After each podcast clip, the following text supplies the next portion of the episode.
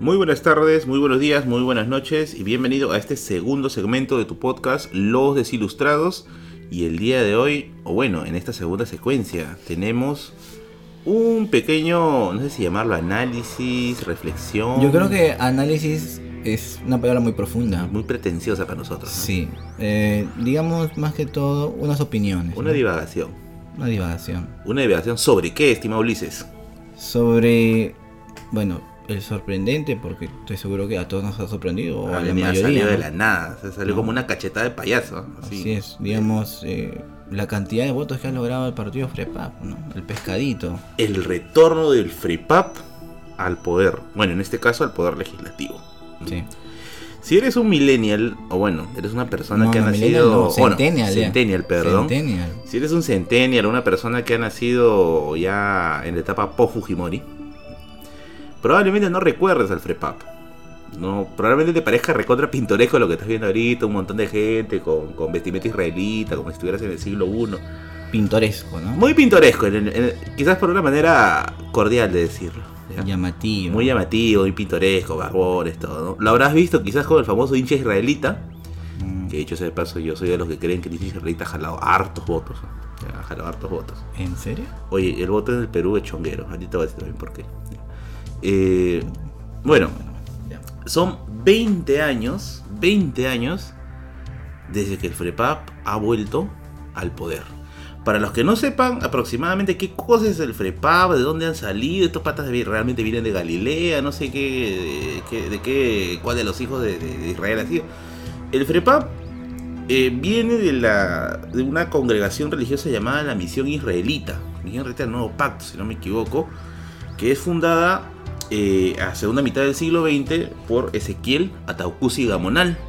Ezequiel Ataucusi Gamonal, que fue un hombre quechohablante en sus inicios, después este, recibe entrenamiento en una de las Fuerzas Armadas y luego de eso vuelve a su chacra y ahí es donde comienza pues a leer la Biblia y comienza a encontrar cosas interesantes con respecto a, a la explicación sobre el mundo, a la cosmovisión y lo que hace algo interesante a este, esta religión que va a fundar Ezequiel Ataucusi es que no va a ser una de las tantas religiones como estamos acostumbrados a ver por ahí, por ejemplo los adventistas, los evangélicos, etcétera, ponte cualquiera, sino que la, la intención de Ataucusi fue mezclar elementos andinos con elementos cristianos. O sea, hizo algo que se conoce como el término de sincretismo, el famoso sincretismo. Hablando de sincretismo, tengo un video, por si acaso, el cual ya me están mirando Ulises, pero voy a hacer mi cherry, de hecho mi cherry en el, en el evento pasado. Tengo un canal de YouTube llamado La Biblioteca de Merlin, en el cual el último video es un video sobre el sincretismo acerca de las cruces del Perú. Ya bueno, volviendo nuevamente. Entonces, lo que él va a hacer es mezclar, fusionar elementos andinos con elementos cristianos, dándose como origen esta, esta nueva religión, que dicho sea de paso es ultra conservadora, es ultra, ultra conservadora porque se rige bajo las leyes abrámicas, o sea, las leyes del Antiguo Testamento. Este movimiento israelita, después como fue conocido, comenzó a pregonar la idea de que había que prepararse para el, la, para el, el camino hacia el paraíso que según se creía estaba en el Amazonas y por eso se comenzaron a hacer comunidades en la selva. Se dice que se está esperando en algún momento que, el paraíso se abra paso. Obviamente la figura de Ezequiel Ataucusi, su fundador, no va a ser simplemente la de un profeta, sino es prácticamente el Mesías encarnado en él. Tanto así que después con su muerte, si no me equivoco, ya fue en el año 2000 cuando él fallece, eh, se esperaba que Ezequiel Ataucusi reviviera. Entonces, en este camino de ser un grupo religioso, formaron un grupo político conocido como el FREPAP. Este partido que tuvo en algún momento una presencia congresal mediana debido a que hizo trabajo, vamos a llamarlo así, de bases con sus congregaciones. A ver, Merlín, ahí hemos utilizado bastante esa palabra. ¿Qué significa trabajo de bases? Trabajo de base le llamamos a hacer campaña, o sea, hacer... eh, ¿Cómo se le puede llamar? Hacer ideología en tu local, alquilar un local, comenzar a impregnar doctrina en los miembros, comenzar a hacer trabajo de difusión ideológica, o sea, todo lo que se trabajaría como si fuera un club. ¿no? No simplemente ir y a última hora comenzar a difundir la propuesta, a ver cómo sale, no, sino que hacer toda una chamba de hormiga en la cual el partido político va sentando las bases, pues se, se llama, hacer bases. O sea, en otras palabras, es hacer base es buscar personas para que se agreguen al partido. Claro, no solamente ya. que se agreguen como un club, sino que tengan una ideología, que es lo que caracteriza un partido político. Y el FREPAP tenía su ideología bien clara, que es la ideología religiosa. Entonces, este partido que estuvo ausente una gran cantidad de años, porque obviamente, eh, vamos a ser sinceros, no creo que mucha gente se lo haya tomado en serio a final de cuentas, a menos que sea propio de la religión, eh, hoy en día nos ha dado una cachetada, Ulises. Definitivamente, o sea, nosotros, eh, me incluyo definitivamente como tantas otras personas en Lima, eh, vivimos en medio de redes, ¿no? Estamos Exacto. sometidos a las redes Exacto. y ubicar o darnos cuenta de este porcentaje que ha sacado, que por si acaso, no es que lo haya sacado en todo el Perú, ¿ah? Ese es, ese es un mito que se ha ido cayendo, ¿ah? Sí, de hecho, Antes se creía, hace unos días yo leía que era, no, es que han hecho trabajo en provincia. no, no, Nada, su principal fuente de voto está acá. es de Lima. Sí, sí, sí, sí. sí. principal fuente de votos ha estado en Lima, aunque claro, no ha estado pues en la Lima de Barranco, pues, ¿no? Ha estado en la Lima, en la Lima, vamos a decir, periférica. La Lima Periférica de- al centro, En la Lima de Villa Salvador, la nuestra. la nuestra por supuesto, la Lima de Caraballo, pues qué sé yo, ¿no? Todos esos lugares están, este, supuestamente pertenecen a Lima, pero a veces parece que no, no- no- no es, no es la Lima blanca, ahí. no es la Lima blanca. Exacto.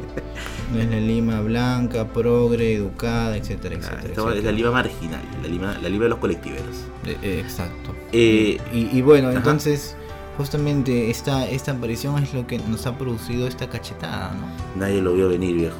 Yo me he matado como cojudo leyendo politólogos, leyendo columnas de opinión. Sí, y además si alguien aparece ahí como si supiera que iba a venir, está hablando tonterías. ¿eh? Puta, está hablando de José un profeta, una de dos. ¿eh? Sí. Mira, yo te juro que todo lo que había visto era. eh, mira, lo, lo que uno ve, por ejemplo, en la tele. Tú veías las entrevistas que hacían en los programas matutinos, en los programas de, de análisis político. Mira, Oye, solo veías mira. a, al APRA, a Solidaridad Nacional y al Fujimorismo. Mira, yo no veo televisión, Ya, pero sí veo YouTube. Ya, Y, bueno, en, y ya. en YouTube ¿Ves, la, ves la televisión. veo algunos programas. ya, bueno, terminas haciendo la vuelta al final. Ya. pero, ¿qué es lo que veo? Pues a Rosa Bartra. Exacto, eso te iba a decir. ¿A quién más veía? A unas chicas al azar de Fujimori también Ajá. creo que era. Milagros Salazar. Este, veía también A Mulder. A, Mulder. Y los he visto repetidamente, ¿eh? Era hasta el cansancio. O sea, yo decía, ¿por qué tanto sacan a estas personas si ni siquiera están diciendo algo nuevo y además ya se les conoce? Es ¿Para que qué son, son caseritos de ahí. ¿eh?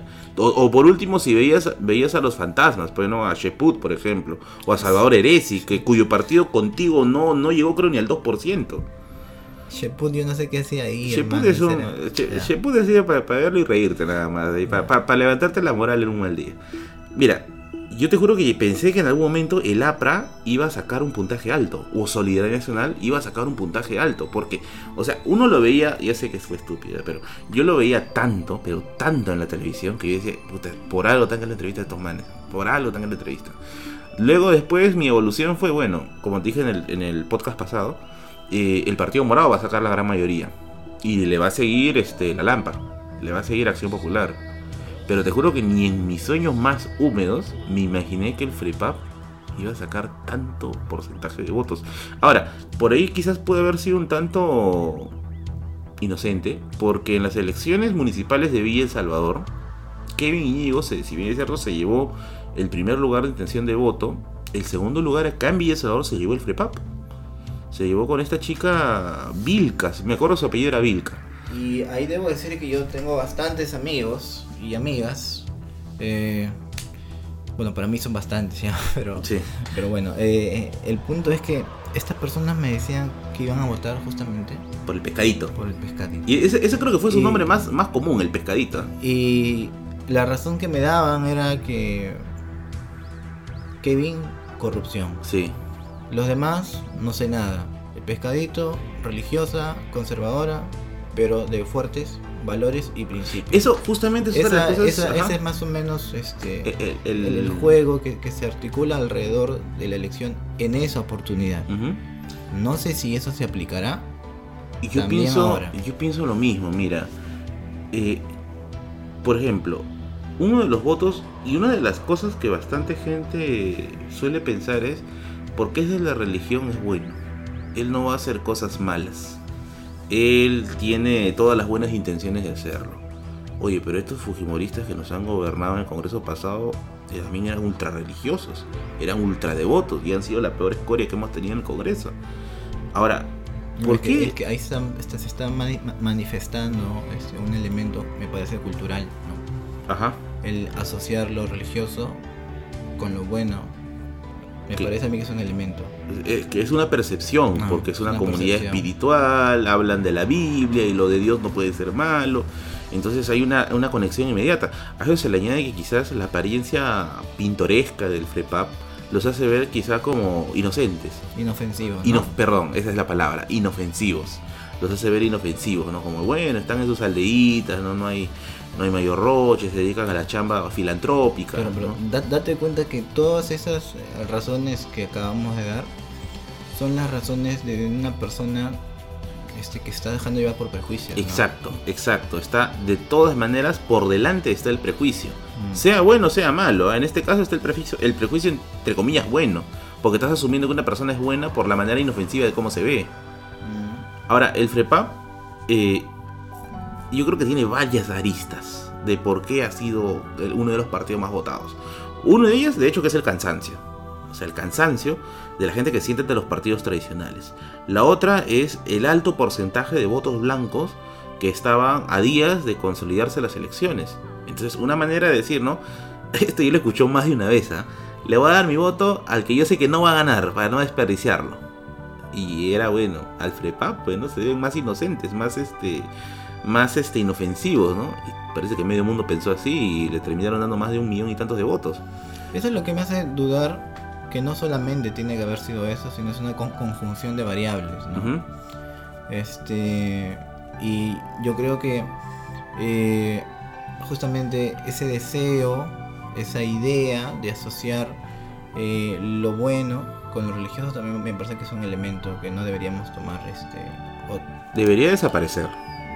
Debería desaparecer, pero nuestra población es una población Conservadora. re- religiosa, ¿no? Y conservadora. Claro. Entonces, me parece a mí que a pesar que tal vez una persona sea católica.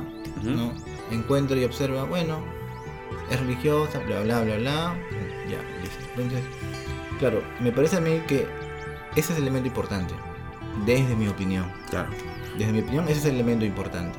Ese es algo muy similar a lo que pasó cuando estallaron estas denuncias contra la Madre Teresa de Calcuta, que sus famosas casas de salvación tenían un montón de denuncias de trato inhumano, de bajas condiciones de vida, y que la Madre Teresa se terminó llevando una gran parte del dinero.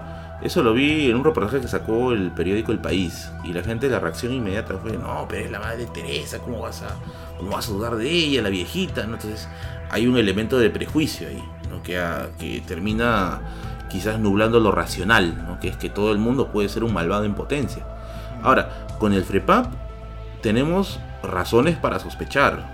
Han- hay denuncias que existen, ojo, de años antes de esta elección. La gente dice, no, seguro ahora le están sacando. No, no, no, eso existe de años antes. El portal Ojo Público mismo sacó un, un reportaje que hablaba acerca de cómo en algunas aldeas que tenían en la selva se retenían niños prácticamente en aislamiento absoluto sin comunicación con los padres.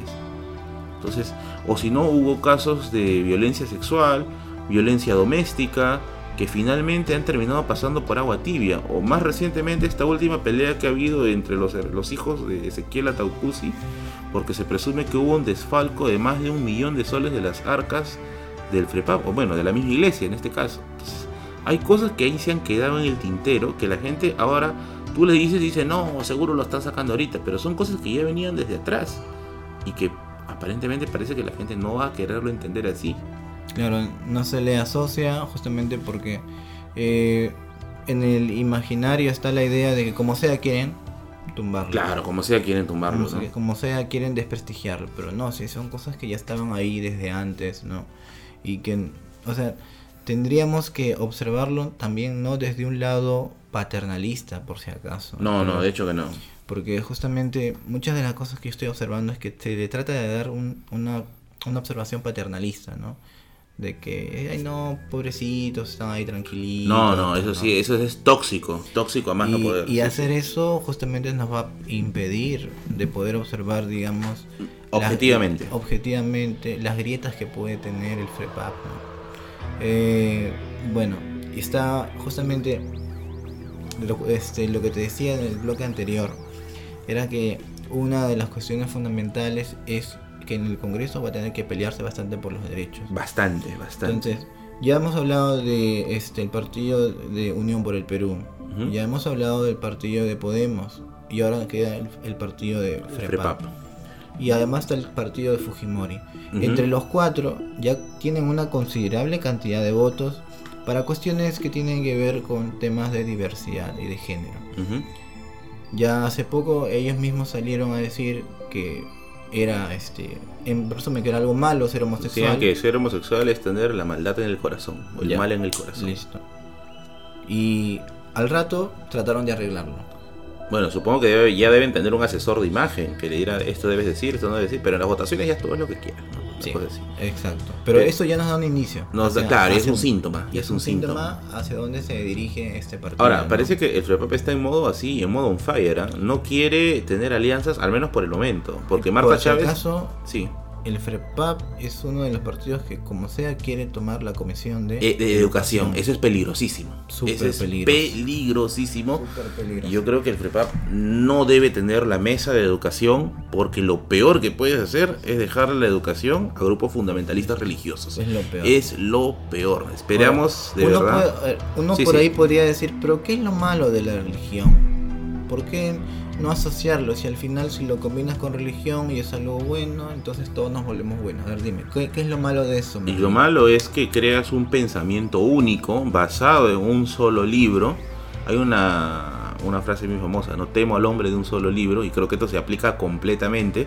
No te deja ver más allá de lo que pueda decir tu doctrina y obviamente te anula con, al- de una manera completa el espíritu crítico y el espíritu hasta en cierto modo racional de ver el mundo. Entonces, Claro. no, no me parece conveniente. O sea, de, de hecho yo estoy de acuerdo con que la religión exista, tiene que existir, es un elemento Es espiritual, necesario. es necesario. Es necesario. Nuestras vidas al final de cuentas son en cierto modo vacías, somos un trozo de roca flotando en el universo, entonces si lo vemos de esa manera quizás estamos recontra solos en Somos todo. polvo de estrellas. Somos polvo de estrellas, o como dicen a fondo y sitio, no somos nada.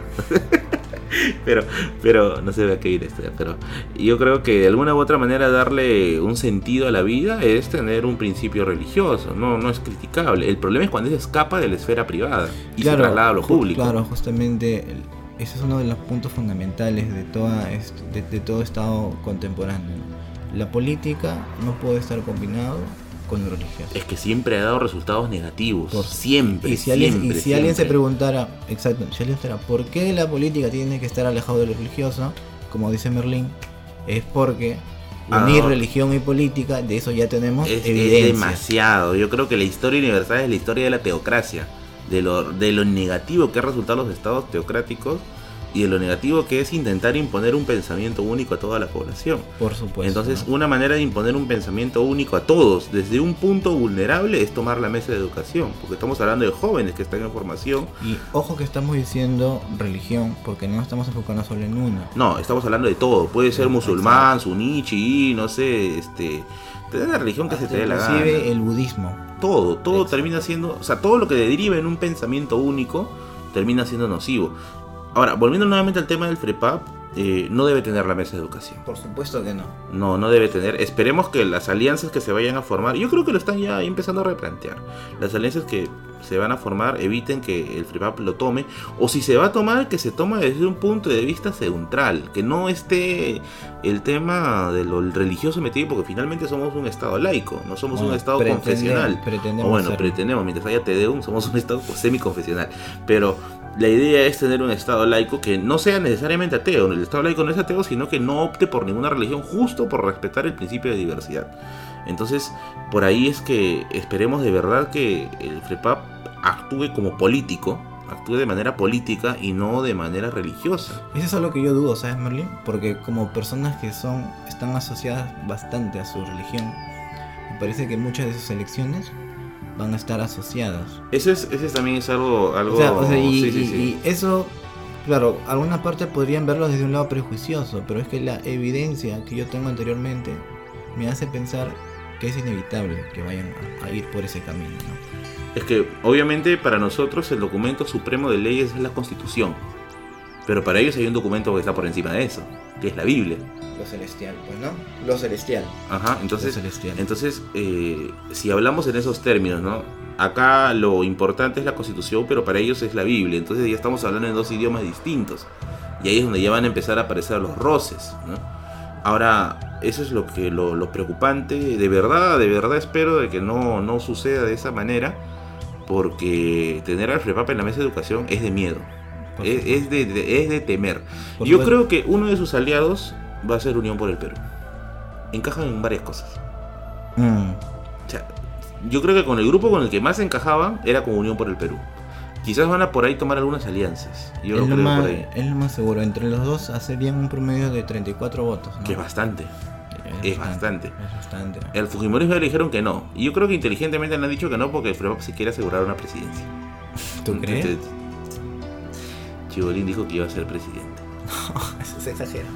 Cholo, lo dijo, lo dijo. Yo le creo, yo le creo. Yo le. Este Perú le da la presidencia a todo. Es más, lo firmo ahorita acá para toda la gente que está escuchando este podcast. Segunda vuelta 2021, Salvador de Solar versus Chibolín. Lo firmo, lo firmo ahorita mismo. Así vamos de esa segunda vuelta. Salvador de Solar versus Chibolín. Ah, su- tu opinión de la condición humana peruana es triste, ¿ah? Eh, Y, y se puede poner peor todavía, así que... Estamos como en Boya Horseman acá, ya. cada vez descendemos Mira. un nivel más de depresión. Lo, lo que yo quería agregar también respecto a FREPAP es que, eh, digamos, eh, hay que criticarlos, pero no hay que criticarlos desde estas, estos puntos que yo voy a mencionar que me parecen importantes. Ah, Uno, muy buena, sí. uno, no criticarlos porque no tienen un título universitario. Ajá, muy bien. bien. Porque el título universitario en sí no te da la condición necesaria para que tú puedas ejercer de forma eh, ética eh, siendo político, ¿no? Eso quiero hacer una acotación. O Carlos. sea, o sea, ahí sí, el conocimiento te da herramientas, Exacto. te da herramientas, pero recuerden que los políticos, muchos políticos, tienen asesores, ¿no? Entonces por ahí también puede entrar esa condición para que le informen, para que pueda tener las herramientas para poder eh, tener un desempeño adecuado eh, en el legislativo. Ahora, ¿qué ibas a agregar?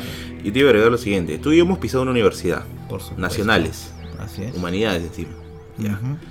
Tú y yo estamos, yo creo que de acuerdo. Nunca hemos hablado de esto ya, pero es hora de Uy, hablar. peligroso. A ver. Tú y yo creo que estamos de acuerdo que hemos conocido tarados que han acabado la carrera y no sabemos cómo. ¿Es cierto? No sabemos cómo. O sea, no me refiero a que no estamos diciendo que hayan pagado, sino que tú esperas de que al acabar la carrera, wow, ya estés hecho un armazón de conocimientos. Pero conocemos gente que ha acabado y que no sabemos cómo ha acabado. Y de humanidades. Y humanidades ¿no? todavía que es... Que a priori, ¿no? Claro, desde el prejuicio uno pensaría, ¿no? Humanidades tendría que salir como una base importante de conocimientos humanísticos, para la redundancia. Y sin embargo, no salen con eso. A lo que quiero llegar con ese punto es que el título, el cartón, no garantiza que seas una persona que ha asimilado todo lo necesario en la universidad. O sea, lo único que has alcanzado es una nota probatoria que se puede ganar, y creo que acá la gente que está en la universidad va a estar de acuerdo conmigo, se puede ganar de N maneras. Exacto. De N maneras. Entonces, eh, no necesariamente un título universitario te garantiza el conocimiento necesario para poderte desempeñar, desempeñar en una labor. Por eso es que por ese lado también estoy muy de acuerdo contigo. Criticar al FREPAP desde el punto de que no, no tienen títulos universitarios, no me parece lo justo. Han habido autodidactas célebres, tenemos a José Carlos Mariatti, por ejemplo. No creo que este sea el caso, ya, pero de todas maneras quiero acotar que no es una causal de crítica el hecho que no posean un cartón. Por supuesto. Además, eh, recordemos que la política en sí eh, son actos prácticos. ¿eh? Ajá. Hay teoría alrededor de la política, sí, muy bien. Pero básicamente la política es una ciencia práctica. Es la cancha. Exacto. Es la cancha. Ajá. Bien, y una de las condiciones importantes para eso es tener una ética, ¿no? Tener fuertes valores, ¿no? No tanto si tienes varios conocimientos o nulos con- conocimientos. Es tener el- la erudición y la inteligencia. Mm. Ambos. Claro, hay que tener la sabiduría, ¿no? La sabiduría, perdón. La Sí, sabiduría, ¿no? Este, entonces, bueno, ya ese es el primer eh, factor que me parece por lo cual no, No deberíamos, criticar. no deberíamos entrar a criticarles por ahí. Ajá. Y el otro vendría a ser eh, el caso que ya mencioné antes, ¿no? No verlo desde un lado antropológico, ¿no? Eso, eso No. es muy bueno, muy buena. no, ya. no verlo desde el lado antropológico, como esta pequeña criatura, ¿de dónde Oye, salió? eso, esto, bueno, no sé si para el oyente promedio del podcast le vaya a captar la diferencia. Yo ¿Qué insinúas con eso de oyente promedio? Me Berlín? refiero a una persona común y corriente que, que puede entender ese término a primera, a, primera, a primera experiencia. Pero hay una carga, antes de que me mires así, por favor, por favor, hay una diferencia cuando los noticieros llaman a la persona de Miraflores, de Barranco, le dicen vecino, y a la persona de Cono le dicen poblador. La gente dice, no, pero es lo mismo. No es lo mismo. Aunque en esas diferencias semánticas existan, o en esas diferencias en palabra estén ahí, o parezca aparentemente simplemente una, un juego de palabras, la connotación es fuerte. Claro, el lenguaje perpetúa ciertas prácticas. Exacto, entonces es una manera de decir, ¿no? Ustedes están en la parte periférica, ustedes son simplemente pobladores, son personas que están en ese territorio y no tienen un nexo de unión civilizado más allá de eso. En cambio la gente que está acá son vecinos, ¿no? Lo mismo, y a esto por esto quiero decir al, oyente promedio, lo mismo creo que va a pasar con el tema de cómo analizamos al FREPAP. ¿Y cómo analizamos al FREPAP? Como lo hemos visto últimamente con antropólogos. Como si esto fuera algo, como si el FREPAP fuera ajeno a nosotros. ¿no? Como si el FREPAP fuera pues un, un- un- como una especie que se ha encontrado por ahí y dice, ah, vamos a, vamos a analizarlo. Pero para analizar al Fujimorismo, para analizar a Acción Popular, para analizar al APRA, necesitas politólogos. Para ellos necesitas politólogos, pero para analizar al FREPAP necesitas antropólogos. Entonces, lo que yo quiero hacer énfasis en las personas que quizás no estén familiarizadas, a eso me refiero, la el, el oyente promedio, que no está familiarizada con estos términos. Barajea, barajea. Por favor, Ulises. Sigue riéndote ya, por favor. Para el, para el oyente promedio que no está familiarizado con estos términos, eh, ¿por qué es una diferencia desafortunada que se analice al FREPAP con antropólogos y a los otros partidos con politólogos? Pues porque lo estás teniendo como una categoría inferior. Tú analizas lo que está en cierto modo por debajo de ti, porque tú sabes que tienes las capacidades necesarias para decir, ¿no? Yo puedo analizarte a ti, criatura, ¿no? y comprender tu complejidad y explicar tus acciones, ¿no? Yo, hombre ilustrado, Acá somos desilustrados, desilustrados acá. yo, hombre ilustrado, me, me acerco al objeto de estudio, ¿no? Para desentrañar todas las verdades que pueda tener, las, eh, digamos, inconsistencias que pueda tener. Y claro, ahí tú te estás superponiendo como un sujeto superior Ajá, muy bien. al objeto de estudio. Y en realidad eso de ahí es lo peor que Es, puedes es hacer. peyorati- altamente peyorativo. Eso de por sí ya es clasista, es racista. Es todo, es todo, en serio. Eso me acuerdo que se veía bastante en los noticieros. Oye, para hablar, ya, para hablar de, de acción popular llamabas a Vitocho. Pero para hablar del FREPAP llamabas al hincha israelí. Sea, tú ves noticieros que en vez de llamar al vocero, no sé, pues al- al congre- a, los congresistas electos, llamaban al hincha israelí y lo tomaban como algo exótico, algo gracioso. Y esto es peligroso, muy, muy peligroso porque estás haciendo que la imagen en la ciudadanía sea la del FREPAP. Claro, de una Es- manera exótica claro, y es exótico, es pintoresco. Que no se lo tome en serio. ¿Qué daño como nos puede hacer? tomárselo. ¿Qué daño nos pueden hacer estos hombres que son pintorescos, son material de memes, etcétera? Y con eso de los memes, todavía hay una, hay una parte del pan que no hemos rebanado. Hombre, ¿eso, es, ¿eso qué será? ¿El 0,0001? Mira, yo acá voy a hacerla de abogado del diablo. Yo no creo que haya sido determinante, ¿ya? Y estamos hablando ahorita y pasamos a hablar del voto chonguero, Ya, a ver. ¿ya? Este. ¿Tienes. A ver, a ver. ¿Tienes. A ver. Yo creo que, si bien es cierto, el fenómeno FREPAP ha sido. ¿Cómo podemos antropólogo? Ha sido muy focalizado en Lima. Se ha roto, se ha caído el mito de que no están haciendo base en provincia, ¿no? Tenemos el hecho de que en Lima sí hay una presencia muy fuerte de redes. Muy, muy fuerte de redes. Y lo que se ha hecho en estas últimas semanas es hacer del FREPAP un meme. Porque había la, la idea, ¿no? Ya, se armó toda una campaña no al voto en blanco, que funcionó. Que funcionó. Yo en, creo que Lima, en Lima ha funcionado. en Lima funcionó, funcionó. Pero entonces decían ya, no al voto en blanco. ¿A quién le doy mi voto? Y comenzaron a aparecer los memes del hincha israelí que representaba obviamente al partido del FREPAP. Por ahí algunos, este, ahora sí lo digo correctamente, algunos millennials que habían conocido al FREPAP en su, en su infancia inocente, ahora lo veían como algo exótico, algo gracioso, ¿no? Porque había un grupo de personas vestidos pues como personas de, Palestina en el siglo I y decían, no, estos hombres de acá son la voz, ¿no? Son, son graciosos, se ve exótico, se ve divertido, ¿no? Hay que votar por ellos, le doy mi voto. Y se comienza a replicar el voto chonguero. Yo he escuchado un montón de gente ¿eh? decir, ¿no? No, yo le doy mi voto al FREPA porque son, son chistosos, son graciosos, vamos a ver el hincha israelí ahí en la televisión, ¿no? Gente que ha votado con ese criterio. Yo estoy seguro que no ha sido no ha sido determinante. Yo no comparto la teoría de que haya sido determinante. Pero lo que sí me, gustaría resaltar es que hay un voto chonguero en el Perú. hay un voto que ha, mudado de dibujar pichulitas en, el, en, la cédula a marcar por alternativas que nos parezcan graciosas o nos parezcan divertidas. Es como lo que conversaba el otro día con un amigo que también les dice el voto arrecho.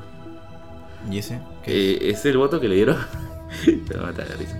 Kevin, si estás oyendo esto, un saludo para él es este el voto que le dieron algunos a Verónica Mendoza.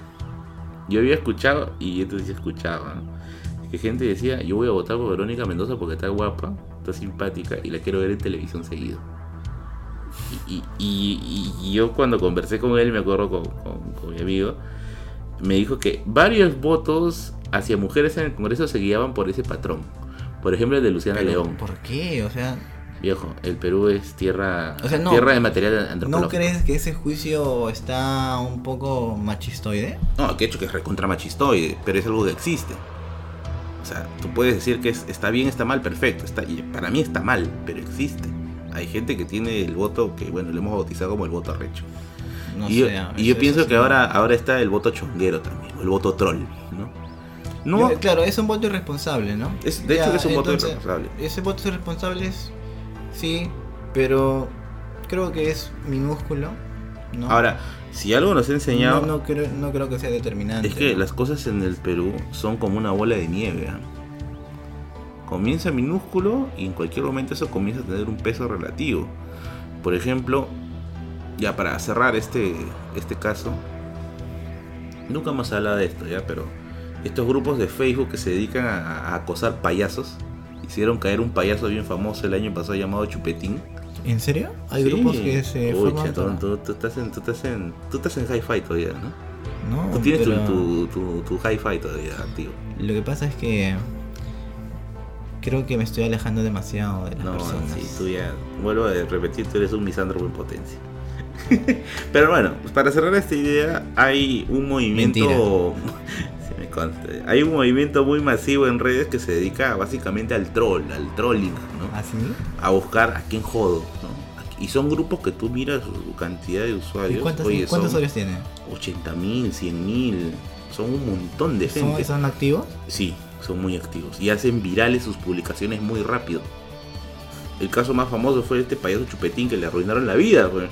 Y fue a punta, a punta de, de joder, de joda, de acoso. ¿Eso fue del vas a caer? El, ahí también tú, mira, tú que eres un hombre que está metido en una caverna, en la caverna de Platón ahí, tú has escuchado el famoso vas a caer. No, es que ahí...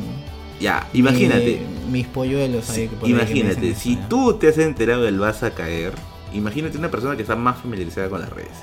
Ya. Oye, si se llegó a internacionalizar el asunto, o sea, estos, estos, estos pequeños fenómenos, me parece que si bien es cierto, ahorita no son pintorescos, no son graciosos, ¿no? Yo creo que en algún momento van a tener un peso. ¿Por qué? Porque Internet nos ha abierto una ventana hacia la globalización que nos ha traído cosas buenas como la, el acceso más rápido a la información, pero también nos han traído otras cosas preocupantes, como es darle demasiada voz a personas que no necesariamente utilizan estos canales para métodos productivos o para cosas productivas, como es el caso del trolling. Sea cual sea el caso, bueno, tenemos al FREPAP en el poder. No, sé qué vaya a pasar más adelante, qué acciones tengan, eh, si van a lograr su objetivo de tomar la mesa de educación, vamos a ver más adelante, pero yo espero de verdad que su presencia no la tengamos que lamentar después. Por supuesto, hay que estar atentos, me parece. O sea, la idea es, me parece que estamos demasiado serios, bien, pero es que creo que A mí particularmente el aspecto del FREPAP tomando comisión educativa sí me pondría bastante preocupado. Pero vamos a esperar que eso Filo- no, Filosofía desaparece del colegio. que eso no, no suceda, claro, y se impone religión. No sé, eso sí lo digo desde el que- prejuicio, ¿no? Pero el punto importante es que eh, estemos atentos pues, a lo que vaya a pasar. Estar Este año, este año y medio es, va a ser un año y medio ba- bastante movido. Así Así es, así que hay que alistar zapatillas, Vinagre vinagre y platita para el chifa, al último. ¿ya? y para lo demás también. A lo demás también. Ulises Lima del Perú, ¿qué se viene la otra semana? A ver, ah, la próxima semana La creo próxima que vamos semana- a vamos a pasar por una puerta dimensional. Una puerta dimensional. ¿no? Este, pues está por Lince, creo, ¿no? y, de, y vamos a saltar del Lince hacia Chilca, creo. hacia Chilca.